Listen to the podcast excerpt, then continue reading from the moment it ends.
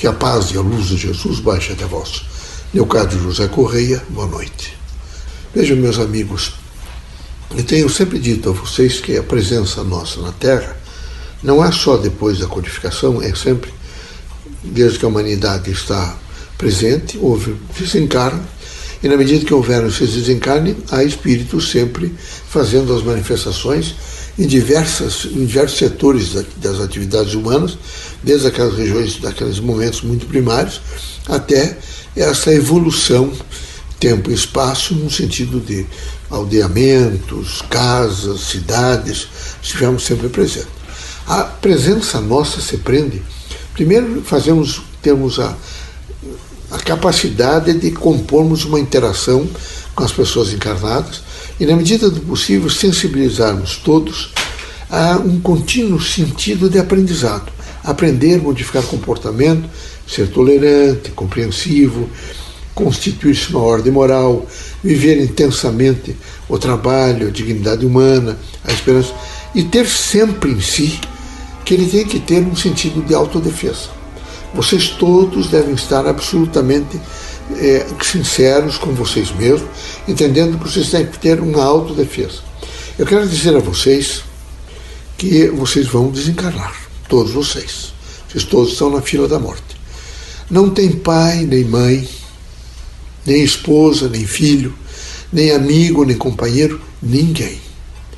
Vocês terão que, no, no final, nos estertores do desencarne, saber que vocês estão absolutamente sozinhos, sem as pessoas estão com a imanência do Criador. A partir dali, se houver consciência em vocês, vocês começarão rapidamente a fazer um juízo crítico dos acontecimentos vividos. Até vocês irem para setores especiais, aonde mostrarão a vocês a significação e, quem sabe, os deslustres de vocês terem feito alguns passos à direita, à esquerda. Isso não quer dizer ideologia, estou falando num, no sentido de desvios de espaço.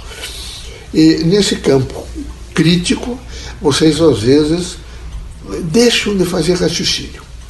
E a vida da Terra, veja, é sempre ação. É sempre ação. É um sentimento e ação. É uma vontade, é ação é, é pensar, por exemplo, no passado, mas quer contar para é ação.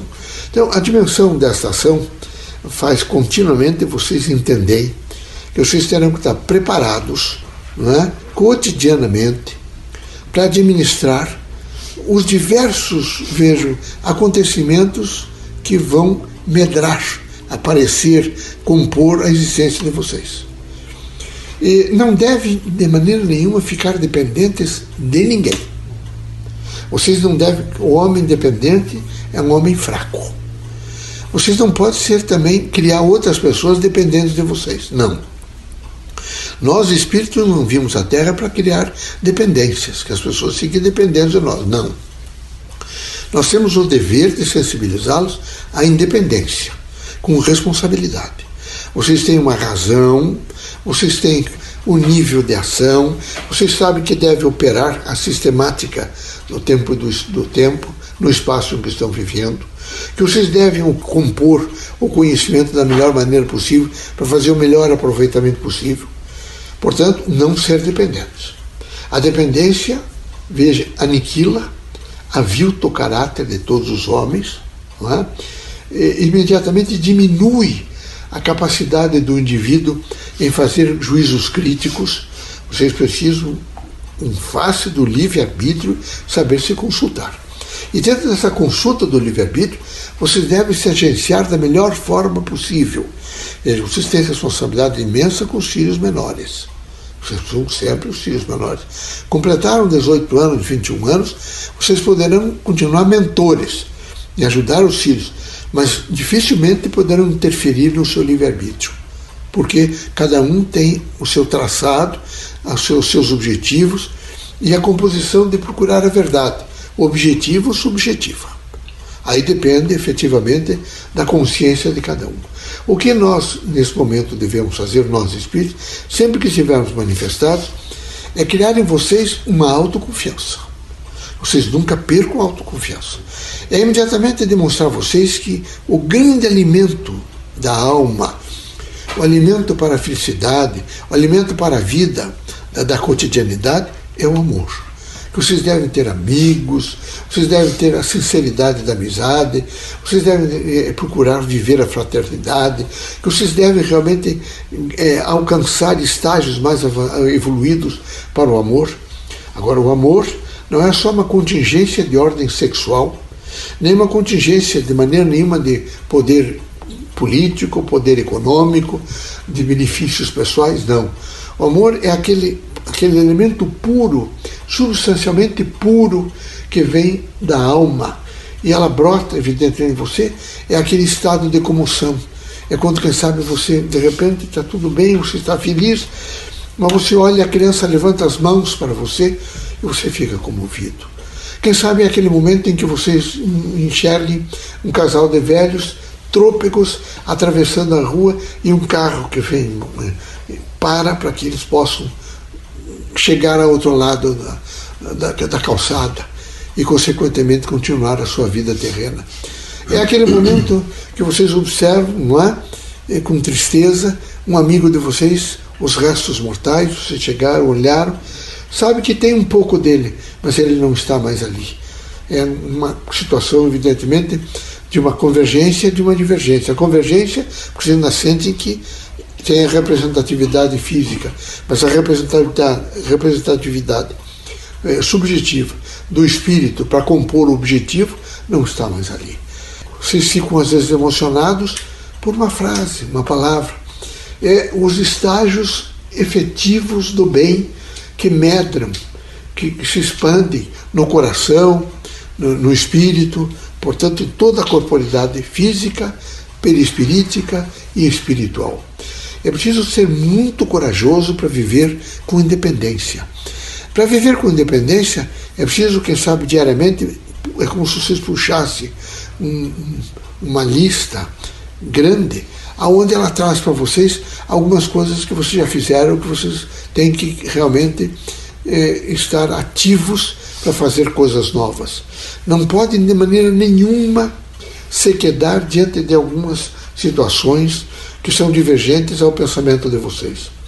A vida da Terra é uma vida de divergência, daí a desigualdade, o pluralismo, respondendo ao expectativismo de todos. Sem a diversidade não se responde ao expectativismo.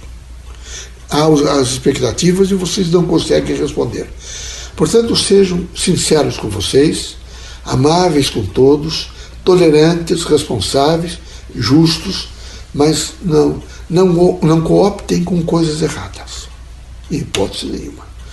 Não batam palmas para aquelas coisas que nesse momento representam modismo ou frequências criadas especificamente para fazer domínios não é, sociais e criar divergências abruptas não é, que vêm romper até mesmo às vezes as instituições. É preciso a coragem de buscar o ser na sua autenticidade de pensamento, de vida, de emoção, de evolução. Os espiritistas são pessoas sinceras, são pessoas que estão a todo instante num grande concurso do aprendizado. Esse concurso é nessa diversidade intensa que ele vai recolhendo uma coisa aqui, outra ali, processando e fazendo a unidade do seu conhecimento. Que Deus sempre permita que todos nós, encarnados ou desencarnados, possamos fazer este concurso e chegarmos a resultados satisfatórios para a nossa evolução. Sei que vocês passam nesse momento, e alguns ficam na expectativa de me ouvir, por essa crise não é, dessa pandemia. A humanidade já passou por alguns momentos trágicos, patologias diversas que atingem a todos, e aí a igualdade humana, não é? é sempre a comprovação da igualdade humana. Os governos todos trabalhando, mal ou bem, mas estão trabalhando. É, os laboratórios todos trabalhando, portanto, Deus permitindo que nos momentos mais críticos da vida humana, a inteligência do homem que já alcançou foram significativos, vejo, é, defeitos extraordinários para a manutenção da vida na Terra, estão trabalhando. E daqui para frente, mais do que nunca, as autoridades constituídas, os poderes constituídos do Estado moderno e contemporâneo, Eles terão que imediatamente dotar esses laboratórios de elementos necessários para fazer frente às patologias diversas que virão para o futuro. Outras virão. Esse é um treinamento que vocês estão tendo. Difícil, é muito difícil. Não é? Às vezes até eu diria doloroso, solitário e provocando em algumas pessoas angústia. Os religiosos não devem ficar angustiados. Esse é o momento que eles devem dizer: Eu sou a fé em Deus. Sei que é momentos, às vezes, que criam dificuldades para que a gente possa enxergar mais longe, mas não vou de maneira nenhuma nem me desesperar, nem promover no meu ser sofrimentos. Vou fazer aquele alimento do espírito que me traz satisfação, que é a prece, a oração. Me ponho imediatamente em nível de comunicação com o Criador e essa dor da pandemia vai suavizando. Veja que coisa extraordinária repetir o nome de Deus algumas vezes. Deus, estou aqui. Deus me proteja. Deus olhe por mim. Só dizer o nome de Deus, nós já ficamos absolutamente compostos é? e imediatamente repletos de uma energia superior, de uma frequência que nos traz toda a mensagem do bem, do equilíbrio, da justiça, porque do amor. Que Deus abençoe a todos, conte sempre conosco, estamos vigilantes junto com vocês.